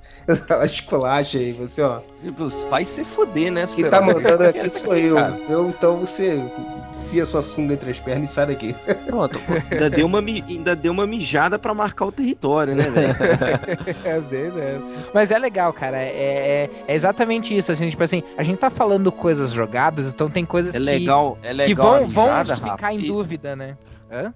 É legal a mijada, velho? Que que é isso, cara? ó, cada um Não, tem o seu fetiche, dizer né? é- Olha, É, e olha. Não, calma, calma, calma. Deixa... É, a gente tá falando de cenas jogadas e às vezes parece que. É, é engraçado porque às vezes a gente tá falando que eles estão enfrentando uma ameaça em comum, que é um baita do monstro, daqui a pouco a gente tá falando que ela tá na Indochina e coisa assim. Parece que tem coisas que não se. que elas não se conectam. Mas a história Uhum. é muito bem feita e as histórias se conectam. Então algumas coisas podem parecer que não tem sentido, mas elas têm sentido na história. Não, mas Elas isso que eu- muito eu- sentido. É o que eu falei antes, né? A história vai mostrando várias situações da época, ela vai intercalando situações de vários heróis pra mostrar todo esse contexto da época e pra criar uma trama que vai desembocar num final que se a gente falar que pô, todos se unem pra enfrentar uma ameaça alienígena, vai parecer aquele puta clichêzão, né? Mas a história é bem construída pra chegar nisso, né? E mesmo a ameaça final não é aquele o, o Galactus com sua com sua sainha, com seu capacete de balde que chega pra comer o planeta Terra. Não é, não é, É, bem uma ameaça assim. né? grotesca, né, cara? É uma coisa que, que foge um pouco do padrão, assim. na verdade, cagando uma regra, assim, o, o, o grande vilão da história seria uma espécie de proto-vilão. Seria uma coisa, assim, que seria anterior aos, aos grandes vilões de, de super-heróis, assim, sabe? Tipo, a um Darkseid. É uma coisa, assim, que ainda não é ainda não é um vilão. Ainda não tem uma inteligência como, como de um, de um ser consciente. É uma espécie de pré, pré-vilão, assim. É, o, vi- o vilão, pelo que eu tô vendo, é o que menos importa aí, né? O- Sim, Esse, sim, com esse certeza. Final aí é o que menos importa, né, cara? É o pretexto, Uhum. né? O pano, pano de fundo somente pra, pra É. contar uma história. Porque na verdade acho que o vil, todo vilão de uma história deveria ser assim. Ele não deveria ser to- o, o ponto principal, ele deveria ser o, o- pretexto pra história acontecer somente. Assim. Uhum, uhum. O pretexto pros conflitos do personagem, né? Exato. É, mas que é clichê, é, né? Vilão no final, pá. Sim, mas é que Mas não tem não ter um filão, né? Isso é jornada do herói Isso é básica. uma né? história de super-heróis, cara. Tem que ter um. Como é que não vai ter um vilão? No final Mas todo mundo o- tem que se unir, fazer coração, fogo, luz e mandar o Capitão Planeta, né? É. É, ué. Deus, que exemplo, hein? Pelo amor de Deus. O problema é de você. Agora vamos ao que interessa. E o Aquaman na história? Porra, cadê o Aquaman na história, caralho? Tem que ter o Aquaman. O Aquaman aparece em duas cenas. Cara, duas cenas muito fodas. tipo, foi, foi, foi pura zoação do cara, foi porque tipo, não aparece na revista toda, só aparece em dois momentos. Pior, Cara, o Aquaman ainda aparece mais do que o do Capitão Marvel, né, cara? O Capitão Marvel aparece num quadrinho no começo da história e depois aparece numa outra cena, rapidinho também. É, só aparece como Billy Batson depois, né? No final. É, pois é. Isso é outra coisa, eles, eles tiraram, botaram pra escanteio os, os personagens, os, ah, os super-heróis místicos, né? Os personagens místicos, assim. Pô, que foda, né? E Aquaman e o Shazam, eles são importantíssimos no, no, no universo, né, cara? Mas é que eles iam ah, desequilibrar muito, né, cara? Assim como no Reino da Manhã o, o Marco Wade meio que tirou pra escanteio o Ajax, mas ah, deixou claro por que, que ele tinha sido deixado pra escanteio, mas deixou ele pra escanteio pra não desequilibrar o, aquela. O, o negócio do Capitão Marvel versus Superman, aqui era necessário tirar esses personagens ah, místicos, porque senão ah, não ia, o contexto político simplesmente não ia fazer sentido. Mas se explica na história por que que É, e vamos falar a verdade, né, lado. cara? A Era de Prata era a época da ciência é, sobre. tentando explicar a fantasia, né? Então Isso, fazia exatamente. muito mais sentido ele contando uma história que tem tudo a ver com a Era de Prata, ele tirar esse foco de, de qualquer coisa relacionada à magia, realmente. É, é, exatamente. O, o- a Era de Prata, ela é uma. Ela não seria uma retomada, mas é uma tomada da, da ficção científica. Então, o, que é mostrado é isso, que é, o, é a magia. Não é nem sendo deixada de lado, na verdade. Eu acho que foi um termo incorreto. É, é a, é a magia percebendo que não tem mais lugar no universo DC e voluntariamente se retirando. É tanto que depois, no final da história, eles estão numa celeuma toda lá, numa reunião, lá, os personagens místicos, pra decidir se eles ah, devem ou não interferir no, no destino da humanidade ali na, na batalha Ah, final. se fosse eu, eu ia falar, eu vou fazer o que eu quiser nessa porra e eu quero ver alguém falar alguma coisa comigo. É ou não é? Caralho, o poder é meu, a vida é minha. E é isso aí, seus, seus boss. E se o super-homem achar ruim, eu desço nele o cacete. Ele, ele Não, é... mas aí o que eles falaram foi aquilo que você já tinha dito, Bob. O poder é, de vocês! É, cara. Tipo, se virem. o negócio é o seguinte, a gente já fez o que a gente tinha que fazer. Agora é com vocês, negado. Pois é, velho. É, o, o do, Mas é bem contextualizado. do Aquaman é legal, que ele aparece. Eu não lembro qual a outra, a primeira aparição dele, eu me lembro só da segunda, né? Que é quando ele aparece lá perto, lá pelo final, saindo do mar com o Superman, dizendo, ah, vocês jogam seu lixo aqui pra, gente, pra mim? Como é que é, isso? É, tipo assim, ó, eu tava passando por aqui, olha só o que eu encontrei perto do meu, perto da minha casa. Não, mas no começo, na primeira aparição dele já é próxima do final também, né? É ele justamente tentando entender que porra era aquela que tava acontecendo no oceano, né? É. E mostrando justamente a questão, né, de, de cada um se importando, tomando o papel que, que deveria ter, né? Ele preocupado com aquilo que tava acontecendo lá, com aquela ameaça, do que que tava afetando o mar, né? Sim. É, tanto que ele fala assim, ah, tá se dirigindo pro, pra terra, então, tipo assim, ah, e- esses envenenadores de oceano que se virem. Tô cagando, né? É, com o troço, sabe? Tipo, ah, não tá no mar, eu não vou me, eu não vou me estressar. Ele Cara- fala em cagar, ele caga lá, né? Pelo amor de Deus. Me caga em todos os sentidos. Aliás, realmente, ele deve. Onde é que ele. Bem, deixa pra lá. Com certeza é lá mesmo, é lá mesmo. Você tá, tá lá no Rio, vem aquele, aquele tora-tora, é dele, cara. Você vê aquele cho... Você vê aquele choquito boiando assim, É. Aí mostra o, Aquaman, aí mostra o Aquaman com aquela cara de troll lá embaixo, né? É, o cara tira o charuto do beiço no mar, cara. É isso aí. Cara, aliás, essa a questão, a questão do centro, né? A questão da, da ilha dinossauro, dessa que é o mote, é o vilão da história, né? Com a, a questão do, do, do, monte de animais pré-históricos que começam a ressurgir e, e uma, uma, ilha voa, uma ilha que surge e sai querendo destruir tudo. É também um paralelo com isso com a, com a, com a realidade da época dos quadrinhos também, nessa metalinguagem, porque no, quando os, os super-heróis foram retirados do mercado, muitas hum. histórias de, de criaturas, de monstros foram colocadas, né, para substituir. Sim, sim, é verdade. Aqui, eu tava, eu tava pensando numa, numa parada dessa aqui, mostra muito o contexto dos heróis aí, né, que eles estavam, é, eles faziam parte do contexto social em si, né, na, na, na revista e tal, e como humano ele, ele se interagia a isso, a eles, sabe, já que herói era tratado como Deus, assim, até como ótima é, né? Ele fazia toda a diferença, é isso? Uhum. Mas é, como o humano via cara, isso? É que, por ah. exemplo, assim, ó, tu tem o Superman, uh, ele não é o Superman que tu conhece, ele é o Superman da Era de Ouro. Então, por exemplo, ele é um super-homem uh, bem mais fraco, uh, não, não é endeusado, é, entendeu? É, é, é mais a questão que corria, assim do. saltava. É, exato. É, ele tipo assim, ele até voa e tal, mas o que eu quero dizer assim é que a visão dele é a visão do Superman da Era de Ouro. E qual é a visão que se tinha do Superman da Era de Ouro? Que ele era o defensor do proletariado. proletariado. É um bom uh, samaritano, escoteiro. É, né? exatamente. Tipo assim, não tinha-se uma ideia de endeusar, endeusamento. Tinha-se uma ideia de que ele era o campeão dos fracos e oprimidos. Só que aí, tipo assim, é, aí depois uh, da, da, que os, os heróis uh, foram obrigados a deixar de, de, atuar, ele passou a atuar do lado do governo. Mas aí entra uma coisa que eu ia comentar acabei esquecendo. Eles também contextualizaram de forma interessante esse negócio do, do Superman ficar do lado do governo que foi depreciativa no, no Cavaleiro das Trevas e por causa disso um monte de toda a geração que veio depois do Cavaleiro das Trevas tem uma visão depreciativa do Superman por causa disso.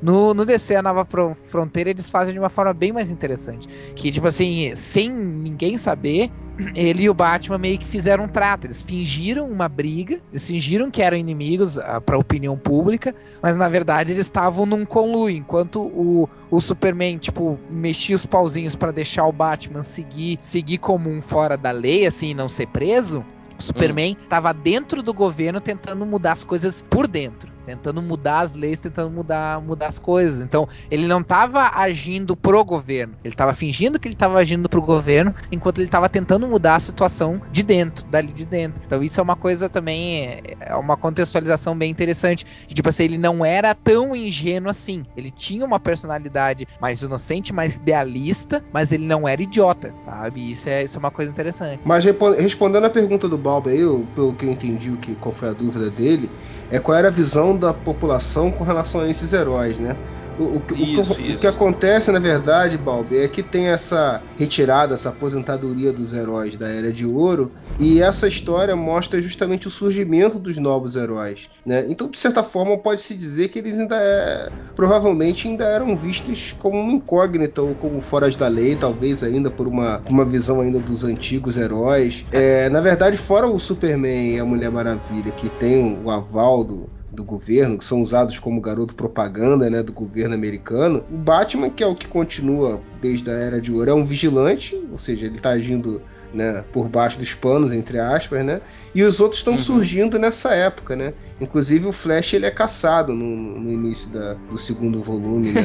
na, na, na, no início da, da quarta edição, imagina, quarta, né? É, quarta edição uhum. ou quinta, sei lá. Como assim ele é caçado, né? Me explica como. É, não, os caras conseguem, tentam capturar ele, né? Quase conseguem, né? Mas o cara é o Flash, então. Na verdade, eles fazem toda uma artimanha. Se, tem um, se não me engano, ele coloca um go gorila Grodd, se não me engano, pra enfrentar ele. Aí utilizam todos uns artimanhas pra impedir ele de se locomover. Aí até é, conseguem, só... só que não sabiam que ele tinha o poder de, de, de vibrar, vibrar e, e, atravessar é. as coisas. Aí ele consegue fugir da, da, da rede que tinham utilizado para pegar ele. Ele ainda faz todo um ele... discurso, né, na televisão. Ele chega lá e faz todo um discurso. Filha da puta que quiseram me fuder, é, agora vocês vão ver, tipo isso. É, não, não. Muito pelo contrário. Não, aí é que, que tá, tipo, é como eu disse antes, os personagens eles continuam tendo aquela personalidade de herói da DC. Então, em vez de, tipo, ele pensar, ah, quer saber, eu vou foder com tudo, vou começar a usar meu, meus poderes pro meu, né, pra do jeito que eu quiser. Não, ele, ele fica realmente decepcionado com o público. E aí ele vai, uh, vai pra TV e diz, ó, Eu fiz isso, uh, usei, tu uso uma máscara para proteger minha família e tal, mas eu faço isso com sinceridade, sei que, não sei o que, faz aquela choradeira e diz, ó, e como vocês não me querem, tô desistindo, né? Então, tchau pra vocês. Largou família, toalha, ninguém, isso aí, isso aí é bacana. Tucuta, ninguém me tucuta, ninguém me tucuta, então foda-se. é. Vocês vão tudo tomar no cu, se vira aí, pro, o problema é... De você. Não, mas é legal, o discurso dele é bem legal e tal, falando justamente sobre essa rejeição dos heróis, né? E ele fala, inclusive, que foi inspirado pelo, pelo Jay Garrick, né? E tal, e aí ele se retira, né? Mas no final é aquele negócio, né? Todo mundo... Então, Bom, quer dizer, a opinião pública no final da história... É, é quando já é outra, né? Porque eles enfrentam uma ameaça alienígena, todos se juntam para salvar o planeta é, Terra, e aí tudo são flores, né? Como sempre falam, né, cara? Não tem nada melhor do que, do que para mudar a opinião pública do que uma ameaça alienígena. Pois é, o Alan Moore já sabia disso. pois é. Isso é o que meu avô sempre dizia, cara. Seu avô ele falava de invasão alienígena. É, ele sempre me dizia assim, ó. Ele meu, meu filho. Meu caro netinho, lembre-se sempre de uma coisa: não tem nada que seja mais eficiente para mudar a opinião pública das pessoas do que uma ameaça alienígena. tá bom. Sentava é. no colo, olhava no seu olho, balançava a perninha e te falava isso. É, ele dizia, nunca, e ele dizia, nunca se esqueça disso. É, e é por isso que o ah. Rafael ficou essa criatura tão sã da cabeça que a gente conhece. Bom, pessoal, falamos, falamos, falamos sobre a Nova Fronteira e tem um adendinho final ainda que a gente precisa falar, né? Teve uma animação feita pela DC, pela Warner Video lá, né? Warner que é Just, Justice League, League, League Justice League. League, League, League, League, League, League. The New League. Frontier. E ficou bem legal a animação, né? E claro que eles tiveram que dar uma, uma reduzidinha aí, cortar algumas coisas. Fizeram uma imitação, né? Do desenho, do traço. É, é, isso que eu ia falar. É, o, que, o que geralmente o pessoal acaba abrindo mão, né? Que é do traço original, eles fizeram algo mais próximo, né? O que eu acho que até que não é. Não, mas peraí, peraí, peraí. A DC faz isso direto, cara. Ela faz. É, é... Ela faz animação de acordo com o traço, é isso sempre. Não, assim, depende. Né? Se você pegar, por exemplo, ah, mas... All, Star, All Star Superman, o cara não manteve o traço, né? Ele teve que adaptar não, ele tentou fazer um mínimo parecido, mas não é. Não é, é, mesmo. é não mesma coisa. Se você pegar o traço, você pegar Batman, parece muito. Você pegar Batman 1 que saiu agora também, pô, aí foi mais ainda, né, cara? Que também, vamos falar a verdade, né? Não, porque desenhar igual o Frank Miller, não. Não, mas não é, não é o Frank Miller, é o Mazzucchelli que desenha essa. O Frank Miller escreveu. Mazzucchelli, porra. É, o Mazzucchelli com aquele traço mais, meio expressionista dele, os caras não, aí não dá, né, cara? Isso é um desenho animado, a gente tem que vender, né? Agora, no caso do, do traço da Hulk, como você mesmo falou, Balber, remete até o traço do próprio Bruce Timm, né? O estilo do é. próprio Bruce Timm, já foi mais fácil, né? E eles conseguiram manter um estilo parecido, né?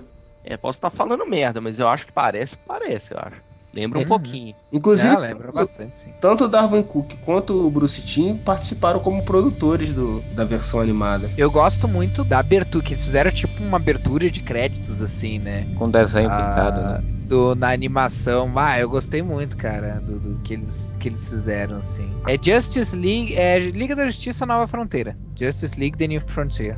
É, a abertura é muito, muito bonita, porque é exatamente como se fosse aqueles desenhos é, pictóricos de paredes ou de, de, antigos, né? para contar uma história, tá contando uma historinha, né? Que eu acho que for fazer um outro paralelo que possa parecer esdrúxulo, eu sempre faço esses paralelos, é, que me lembrou a Dama do Lago do, do Shyamalan, que ele também começa o, fazendo isso, né? Tentando colocar essa coisa meio lúdica de um como fosse um desenho contando a história ah, de uma lenda. Mas, mas, vamos falar a verdade, aí teve adaptação também. Se você pegar, tinha muitos filmes dos anos 50, dos anos dessa época, que utilizavam esse tipo de abertura, cara. Era tipo Mas uma marca. James Bond não tinha? É, era tipo, isso? era tipo uma marca da época usar esses desenhos assim para fazer a abertura dos filmes, né?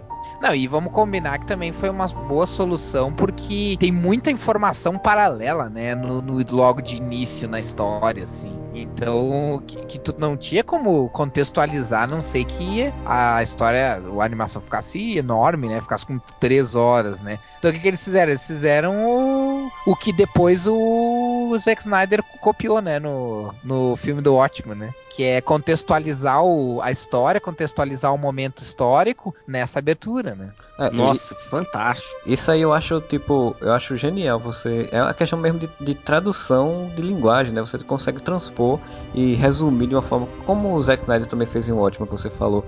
Resume de uma forma bem feita, todo mundo entende. Uhum. E, e, e os desenhos são muito também as capas das revistas, né? Tem muita capa de revista colocada aí como desenho na, na É, o abertura. É, é né? verdade. Como tem, como tem o do. Quando mostra a própria morte lá, a, a perseguição ao Homem-Hora é mostrado ali, os heróis se retirando, da Era de Ouro se retirando. Todas essas cenas da HQ são mostradas durante esses títulos, esses créditos iniciais, né? Sem É, contar que. explica bem direitinho, né? Tipo, tu vai, tu vai entendendo o que tá acontecendo, né? Sem contar que o, o- nesse, nessa animação fez uma das, um dos maiores fetiches e gostos do, do público de quadrinhos, que foi ter a Lucy Lawless sendo a Mulher Maravilha, né? É. Hum, eu tô vendo, eu tô vendo a abertura aqui da Nova Fronteira. Cara, isso me lembrou muito aquele Prenda-me se for capaz. É. A, a Sim, é que também, é, também utiliza esse mesmo estilo. Não, e Cara, tem a ver, cara, porque ela se passa, acho que nos anos 50 ou 60, o for É. capaz. é, Porque isso eu que eu lembro que o falando. guri- Os filmes, os filmes antigamente tinham isso, cara. Porque eu lembro que o guri do se for capaz, que, que, faz, que era o Leonardo DiCaprio que fazia, ele inclusive era fã do Flash e ele usava os nomes dos, dos Flashes. Ele usava Jay Garrick, J- ah, Barry Allen, Wally West como pseudônimos, assim, ah, quando ele. pra esconder a identidade. Cara, uma- eu acho que uma das é, grandes sacadas dessa animação, e é isso que também me dá ânimo para o, o futuro, né? Que eles disseram que vão fazer, mas não sei quando é que vai sair o, a animação do Reino da Manhã, é que eles souberam deixar o tronco da história, a- a- o principal da história, e toda a filosofia e ideologia por trás, e sem precisar é, é, ficar estranho, né? Eles limaram algumas coisas, é óbvio, assim como mostrar Superman também fez e tal, mas deixaram o tronco de uma forma bem feita, assim, isso, e é uma animação muito, muito boa de se assistir. É, O isso é o mais importante, né, cara? Porque se você pegar, por exemplo, quando a Batman ano 1 que saiu agora, eu ainda não assisti, mas, mas dizem que pelo menos a parte da história foi muito bem mantida, né? Foi muito, muito fiel à história original. Mas é uma HQ menor, né, cara? Que dá pra você conseguir adaptar sem tantos cortes, eu imagino. Aham. Menor e sem, e sem tanta informação como ele. É, né, pois é, uma, é uma história mais, mais mais Autocontida, simples, vamos né? dizer mais, assim. é, mais simples e autocontido. Agora, quando você pega essas histórias maiores, assim, você saber condensar, cara, eu vou ser sincero, eu não consigo imaginar os caras fazendo isso direito com o que me dão conta. Eu posso estar sendo negativista, mas eu acho difícil. Eu, eu, eu ainda acho que pode sair uma coisa interessante. Vai limar um bocado de coisas, isso eu tenho certeza que não tem como. Eles vão manter só, eu já sei até mais ou menos o tronco que eles vão manter. Que é só essa história mesmo do, do Super-Homem voltar e já vai partir logo pra, pra um confronto e tal. Mas pelo menos eu acho que o tronco principal da história se mantendo já tá muito bom, sabe? Melhor do que as animações, as histórias adaptadas da Marvel que saem totalmente tronchas. É, mas essa coisa de, de adaptação é, é foda, né, cara? Porque, por exemplo, assim, ah, eu gostei da. achei, achei muito bem adaptado o, o- a animação da, da nova fronteira e tal. Só que, cara, tem coisas, por exemplo, assim, a, a sequência que o Freud comentou da, da, da HQ que o, o Batman encontra o, o John Jones e fala com ele lá sobre aquele negócio de ah, foi preciso uma lasca de meteoro de não sei quantos mil dólares para deter o de Metrópolis, pra ti eu só preciso de um centavo para comprar uma caixa de fósforo. Ele fala isso na animação, só que não tem as outras cenas que contextualizam isso. Então, pra quem não conhece o personagem, isso fica totalmente fora de contexto, sabe? Tipo, é uma coisa colocada só porque é uma frase bem legal da HQ, só que ela ficou jogada na animação, sabe? Então tá, não Só porque legal não eles com- colocaram, né? é, não, não compromete a animação? Não, não compromete. Mas se tu é uma pessoa que não conhece a- essa HQ, a Nova Fronteira, e que não conhece os personagens ah, tão bem, vai ficar aquela coisa assim, ah tá, beleza, não vai ter o mesmo impacto, sabe? Então esse negócio é, é coisas que com certeza ia ter um monte de coisa desse tipo que ia acontecer no, no Reino da Manhã também. Numa adaptação, né, no caso. Agora, cara, tipo, aí vem a questão, né? É, pra qual público eles estão lançando, né? Porque é uma, é uma história tão, acho tão, como você falou, referencial, assim, tão objetiva, digamos. um- acho que é meio complicado o público diferente querer se interessar por comprar uma, um, um DVD de uma nova fronteira. Claro que pode ter, né? Porque você vê o desenhozinho bonitinho, a criancinha, a mãe, ah, meu filho, vamos comprar e tal.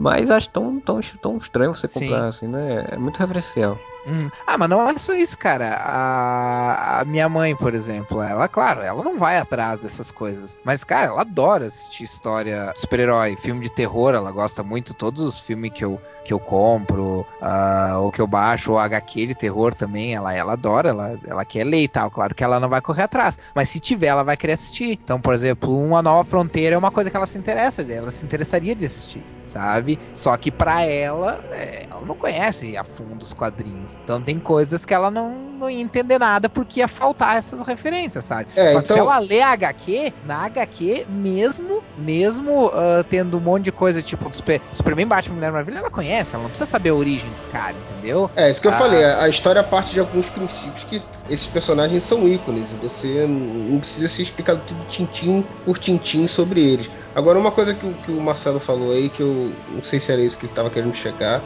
mas o desenho realmente ele pode trazer um certo desconforto para quem não, não sabe exatamente do que se trata, né? Que vê aquilo ali e acha que é uma animação da Liga da Justiça, até estilo a Liga da Justiça do- da, da TV mesmo, a Unlimited ou, a- ou aquela, né, famosa, né?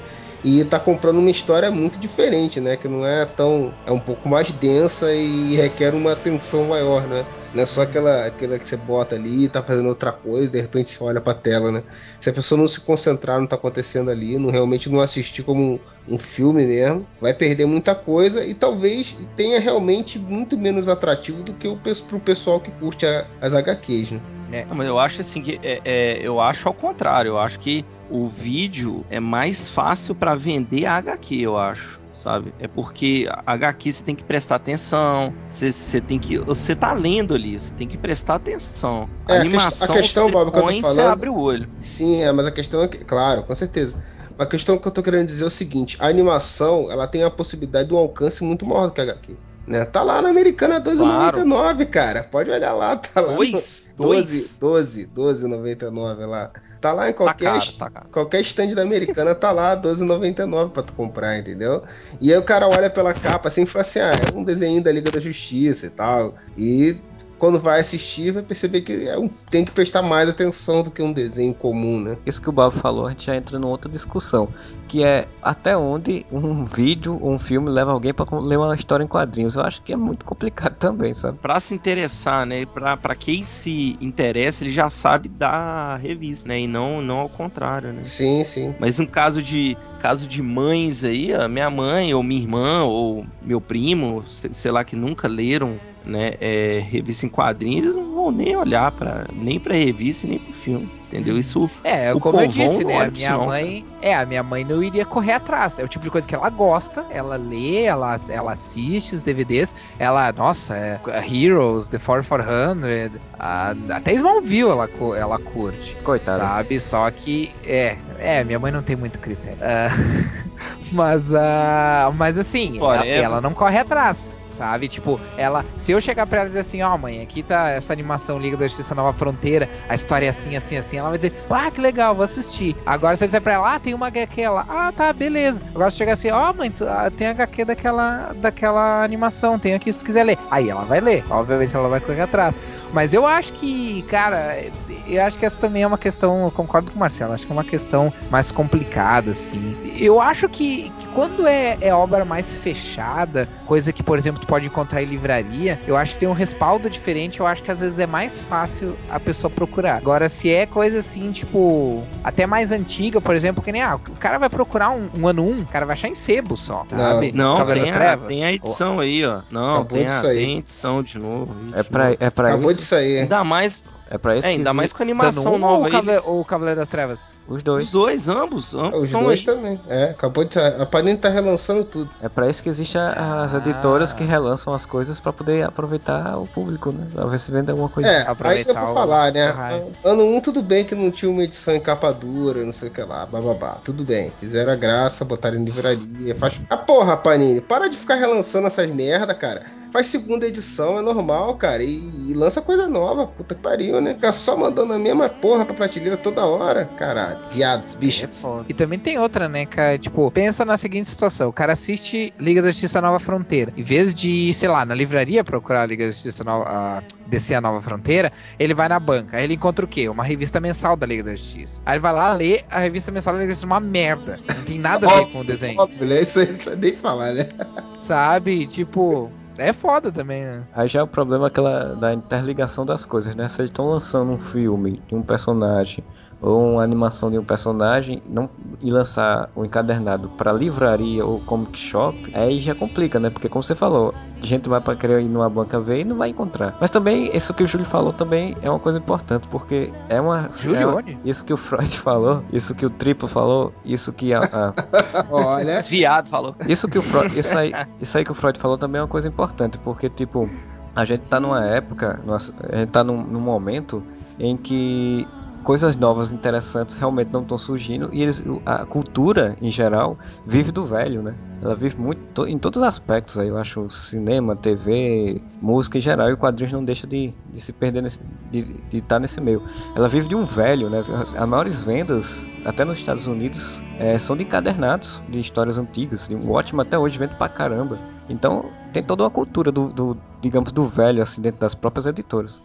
É, a do época velho e do do- mesmo, né? Sim, exato. É, é a época do desenvolvimento sustentável, né? De, de fazer tudo reciclável, até as histórias, né? Ah, não, mas eu vou falar. é- O que acontece também é o seguinte também, cara. Tem obras que, que são marcas e que, que se destacam e sempre vão vender, cara. Então isso faz parte. Não é todo ano que, que surge um Watchmen, não é todo ano que surge um, um Reino da Manhã, Nunca uma mais, né? inteira, entendeu?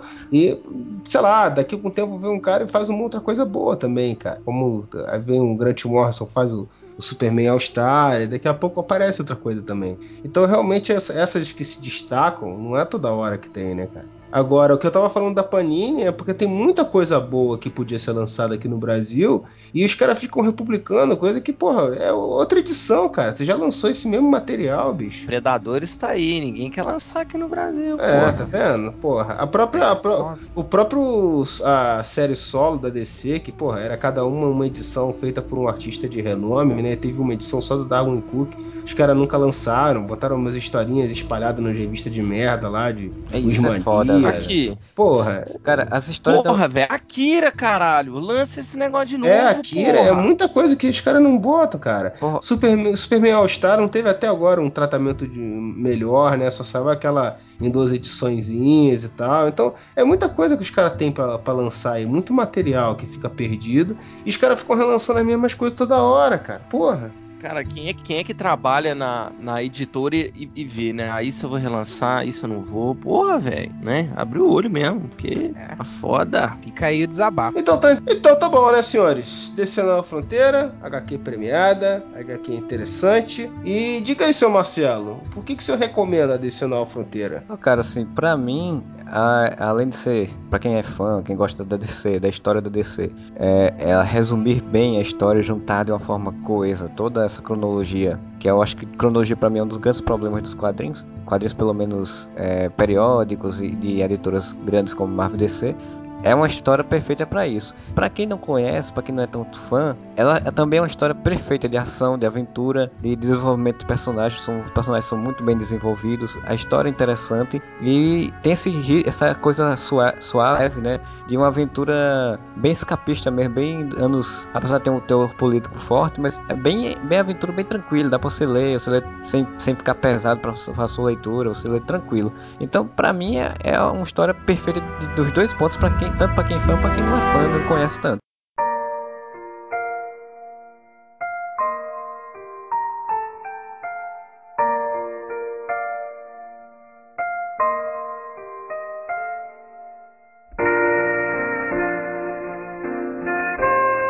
Eu vou ó, agregar tudo que o Marcelo falou, que eu concordo, e vou estender falando que, cara, Descer Nova Fronteira é simplesmente uma aula sobre como fazer uma boa história, independente de, de meio.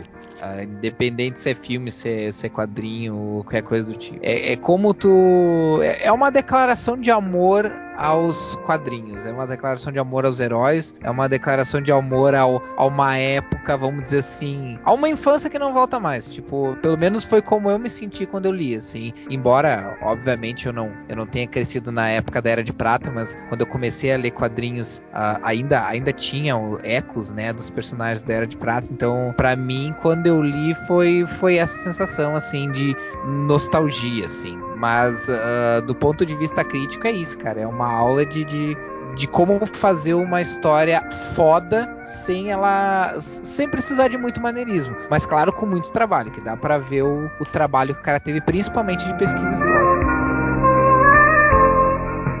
Isso aí. Espero que o editor tenha colocado uma música romântica enquanto você fez todas essas declarações de amor aí, a HQ e aos quadrinhos. Eu. E o Balbi vai, vai ler ou não? Calma, calma. Ah, desculpa, chegar... eu ia falar oh, isso. Cara, vai. quem tá apresentando essa. Você quer apresentar? Então apresenta, vai. Ah, desculpa.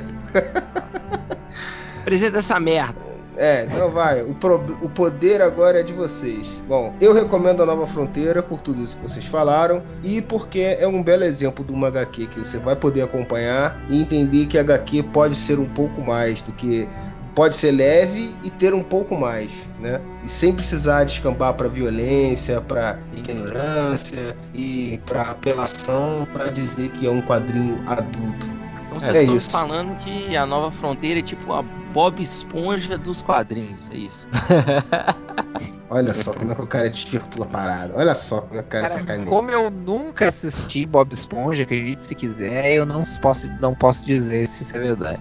É, Bob Esponja não apela, Bob Esponja é uma coisa diferente, mas usando elementos que já eram conhecidos. Não tem aquela apelação de bobeiras, de maneirismos dos desenhos da época de, de 80, e é isso aí, cara. É, mas. É o Bob Esponja da, dos quadrinhos. É, da, é, não concordo muito, não, mas Bob Esponja parte é cômico e surreal. É legal nesse aspecto. Mas é uma analogia possível, provável, não sei. E agora, para finalizar, senhor Guilherme Balbi, ouvindo toda essa ladainha, você daria uma chance para Nova Fronteira? E por quê? É, é uma boa pergunta, cara. Eu, primeiro, eu tô. Eu descobri que quando você é, olha para trás, depois que você já tá um pouco mais velho, você descobriu que você é adolescente, você é chato pra caralho, né? Eu tô mais ou menos assim, cara. Eu tô. Assim, eu não tô lendo nada atualmente, assim, não, eu não leio nada, primeiro que não dá tempo, né? Então, assim, eu, eu gostei da, dessa sinopse possivelmente eu vou ler assim como a mãe do Rafael faz, né? Se colocarem na minha mão, eu Quem lerei. Sabe, né? Se aparecer da cabeceira ali, opa, beleza, vou ler. Ou não, né? Não sei. Ou Mas não, assim, a, a, a, a, premissa é boa, é boa sim, cara. Isso aí é alguma coisa que não, não existe, né? Tem ainda mais essa DC de Deus aí, né? Só ah, ele sabe mesmo que será. E, e para você que é desenhista, ainda mais por, pela essa questão, né? Do roteiro com o texto dialoga muito bem. Até por, por, por questão de, de narrativa dele, isso que você acabou de falar, né? Que, que importa muito para desenhista, né? Muito importante. Essa, esse, esse equilíbrio né, de desenho com história é muito, muito difícil né, de fazer. É uma boa, é uma boa dica, mas vou fazer igual a mãe do Rafael. é isso daí, galera. Então, espero que vocês tenham curtido e até o próximo podcast. Valeu!